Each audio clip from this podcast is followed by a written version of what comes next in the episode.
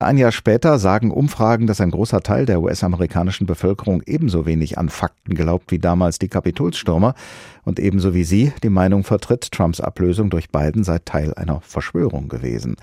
Aber bevor wir darüber fassungslos die Köpfe schütteln, sollten wir vielleicht auch vor der eigenen Türe kehren. Vor der Sendung habe ich mit Gudrun Hentges gesprochen. Sie ist Professorin für Politikwissenschaft, Bildungspolitik und politische Bildung an der Universität zu Köln. Frau Professor Hentges, schauen wir uns diejenigen an, die zum Teil als Teil der Pegida-Bewegung auf sogenannten Spaziergängen demonstrieren, jetzt zum Beispiel gegen die Corona-Maßnahmen. Da ist auch viel von Demokratieskepsis zu spüren. Es wird von Corona-Diktatur gesprochen, es wird zum Widerstand aufgerufen, es werden Politikerinnen und Politiker beschimpft und bedroht. Sind das ähnliche antidemokratische Tendenzen, wie wir sie vor einem Jahr bei der Erstürmung des Kapitols erlebt haben?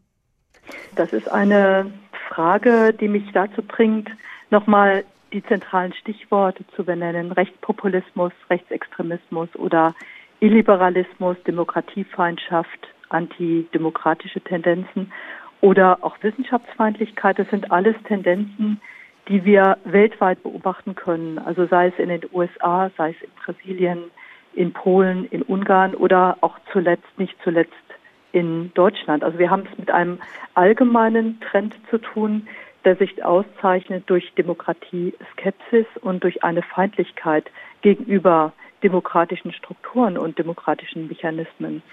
Und wenn wir uns nochmal die Pegida-Demonstrationen anschauen oder die Sympathisanten von Querdenkern, dann stellen wir fest, dass wir es hier mit einem politischen Potenzial zu tun haben, das nicht ganz, aber in weiten Teilen rechtspopulistisch, rechtsextremistisch oder zum Teil auch neonazistisch ausgerichtet ist.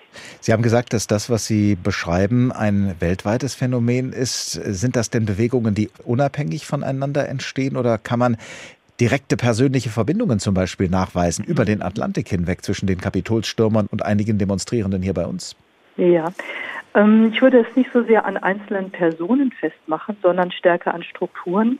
Wenn wir uns noch mal daran erinnern, dass im Jahre 20 2017 die identitäre Bewegung diese große Kampagne gestartet hat, Defend Europe und die zivilgesellschaftliche Seenotrettung bedroht hat, dann ähm, müssen wir sagen, dass diese Kampagne der identitären Bewegung nur möglich war, weil es in den USA eine Crowdfunding-Kampagne gegeben hat, die vorangetrieben wurde von der Alternative Right, die auch unterstützt wurde von dem ehemaligen Führer des Ku Klux Klan und da sehen wir, dass es Verbindungen gibt, strukturelle und auch personelle Verbindungen.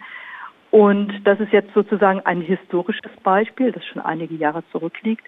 Aber wenn wir uns nochmal daran erinnern, ähm, welche Rolle QAnon auf diesen Demonstrationen gespielt hat, zu erinnern ist da an eine Aussage von Michael Ballbeck, der in seiner Rede den Wahlspruch von QAnon zitiert hat, Where we go one, we go all.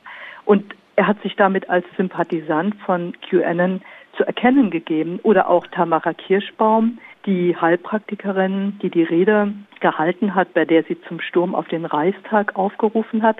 Sie trug damals ein militant aussehendes QAnon-T-Shirt, auf dem zwei Maschinenpistolen zu sehen waren.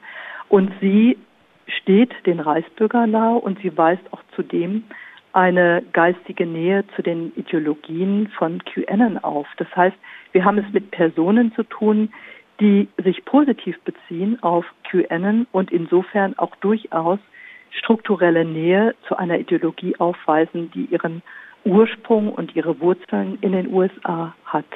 Sie haben gerade schon den Sturm auf das Reichstagsgebäude in Berlin erwähnt. Im August 2020 ist das gewesen und es war ja sozusagen eine kleinere Version der Kapitolserstürmung von Washington.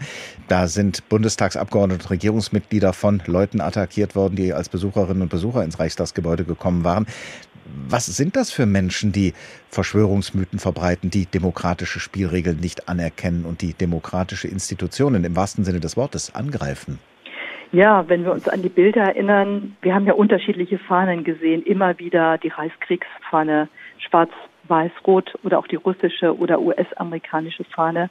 Es ist eine heterogene Gruppe. Ähm, es sind Reichsbürger, die die Existenz der Bundesrepublik nicht anerkennen, die von einer BRD GmbH sprechen.